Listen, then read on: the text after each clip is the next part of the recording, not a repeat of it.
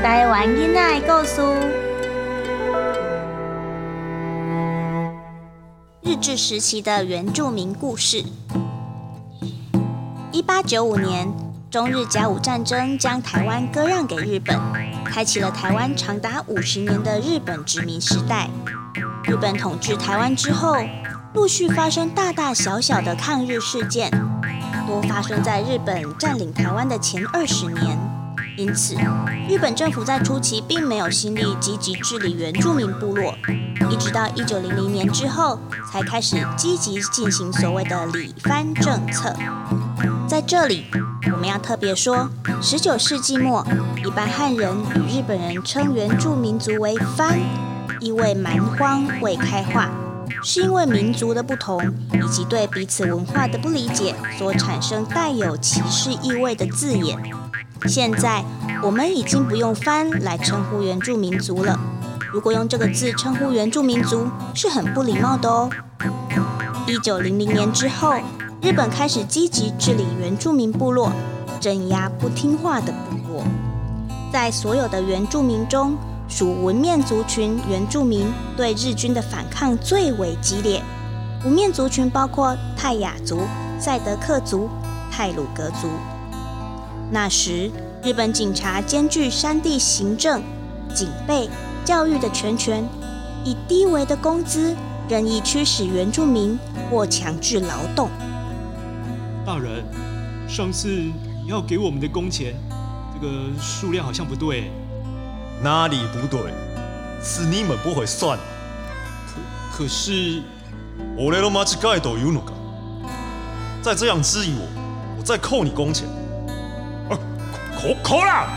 那些树木，其他都不能用拖的，这样子木头会受伤。全全部给我用抬的。族人不断被日本征用伐木，但是树林对原住民来说是非常神圣的。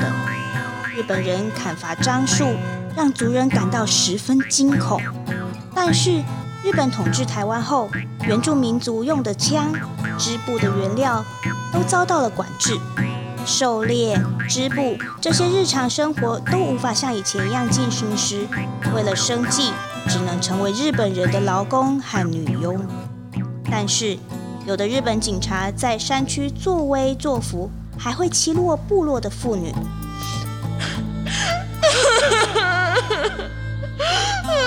呃，发发生什么事了？日本警察把傻运抓走，他被强暴了。可恶！竟然这样欺负人！他们一定是看傻运之前不肯嫁给日本人，才这样欺负他。这些日本警察明明在日本都有老婆，来台湾还想娶台湾女人，实在是有够可恶的。后来，部落一个个归顺日本政府，不归顺的部落，日本政府也开始用以番制番的方式，让原住民自己攻打其他原住民的部落。当时，赛德克族的头目莫纳鲁道在早期也是因为这样的政策，攻打了许多原住民部落。马赫坡的莫纳鲁道带日本人来打我们了，大家快躲起来啊！莫拉鲁道吗？那那这样我们一定会没命啊！不打日本人，专打自己人，简直是混蛋！这样的事层出不穷，有些村子因此灭村。在部落全部归顺日本政府后，日本对部落的态度渐渐转向同化的方式。当时在南投县仁爱乡的雾社部落，还是当时的模范部落，因为雾社地区的森林资源十分丰富，日本人在这里修建了轻便的铁路和公路，渐渐让部落得到开发，成为一个山地小镇，常常有日本官员来这里视察。只是这只是表面的童话，在日本人与原住民的心里，还是知道彼此的不同。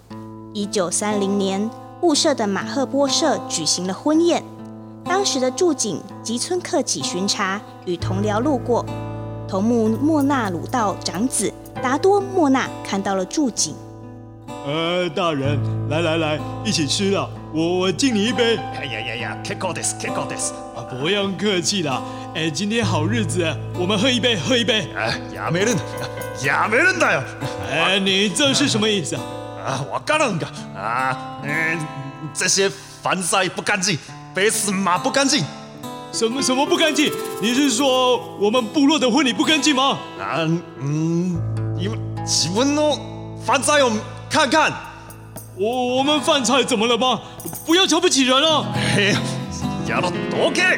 啊，还打人了！双方就这样一言不合打了起来。吉村也在事件中受伤。事后，头目莫纳鲁道亲自率众人带着酒往吉村处谢罪，但是吉村不接受道歉，并扬言呈报上级。怎么办，达多？殴打警察是很重的罪耶。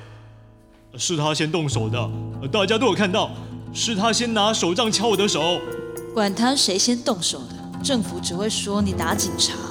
哼，今天打他还算客气了，整天只会欺负我们，把我们当奴隶。我的姑姑嫁给那个什么日本巡查藤宜三郎，结果呢，那个人后来回到日本，就把我的姑姑抛弃了。你们知道吗？他在日本哦，早就有家庭了。还来台湾娶什么内缘妻，然后回日本以后就失踪，把妻子抛弃。头目的妹妹被这样对待，真是太过分了。我们难道不能做什么吗？这些日本警察说什么把我们当做日本国民，其实心里面哦根本没有把我们当人看呐。好啊，现在好了，他们先打人，我们回手，那又要用什么方式报复啊？嗯，等他们报复。倒不如我们先动手，什么意思？种种的新仇旧恨，族人也生怕日警报复，于是决定起事了。一九三零年十月二十七日，雾社公学校操场正在举行联合运动会，就在大家举行升旗典礼时，一群原住民青年闯入会场，将现场的日本人砍杀一尽。莫纳鲁道率领一群原住民沿路袭击警察驻在所，日本人随即展开进攻，以山炮猛轰、飞机轰炸，并利用俘虏莫纳鲁道的女儿来劝降，但都得不到结果。后来竟然以飞机投掷国际公禁的毒瓦斯攻击原住民反抗军。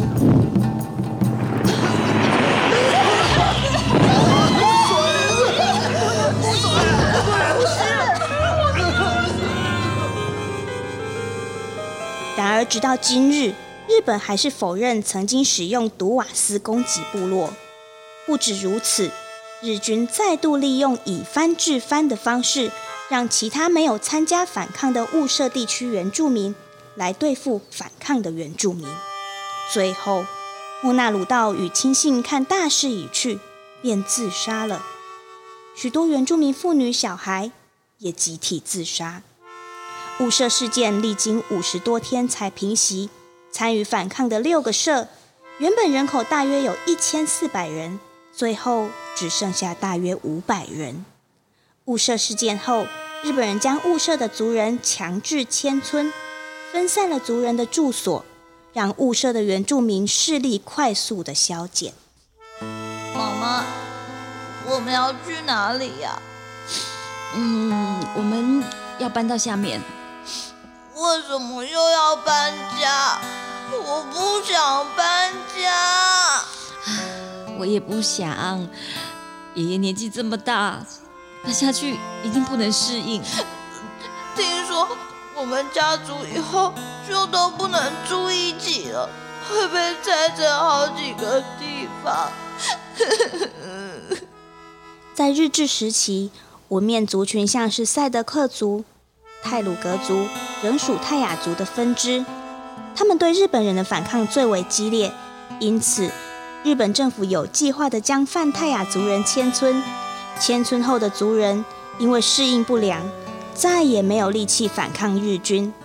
族人快速的服从日本政府，成为吸收日本文化最深的族群，自身族人的文化也迅速流失。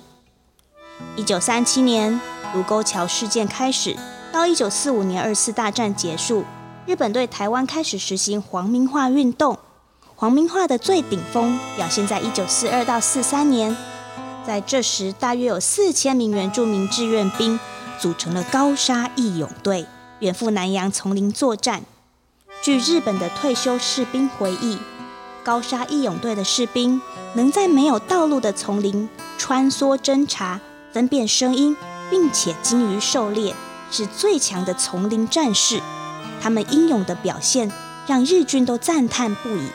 而这些高沙义勇队的灵位，现在都还在日本的靖国神社里。从流血反抗、以藩治藩，到加入高沙义勇队。原住民族在日治时期的历史是充满血泪的史诗，这些故事在现在听起来是那么不可思议，但却是真实发生在我们土地上的故事。希望我们都一直能记得这些可歌可泣的灵魂。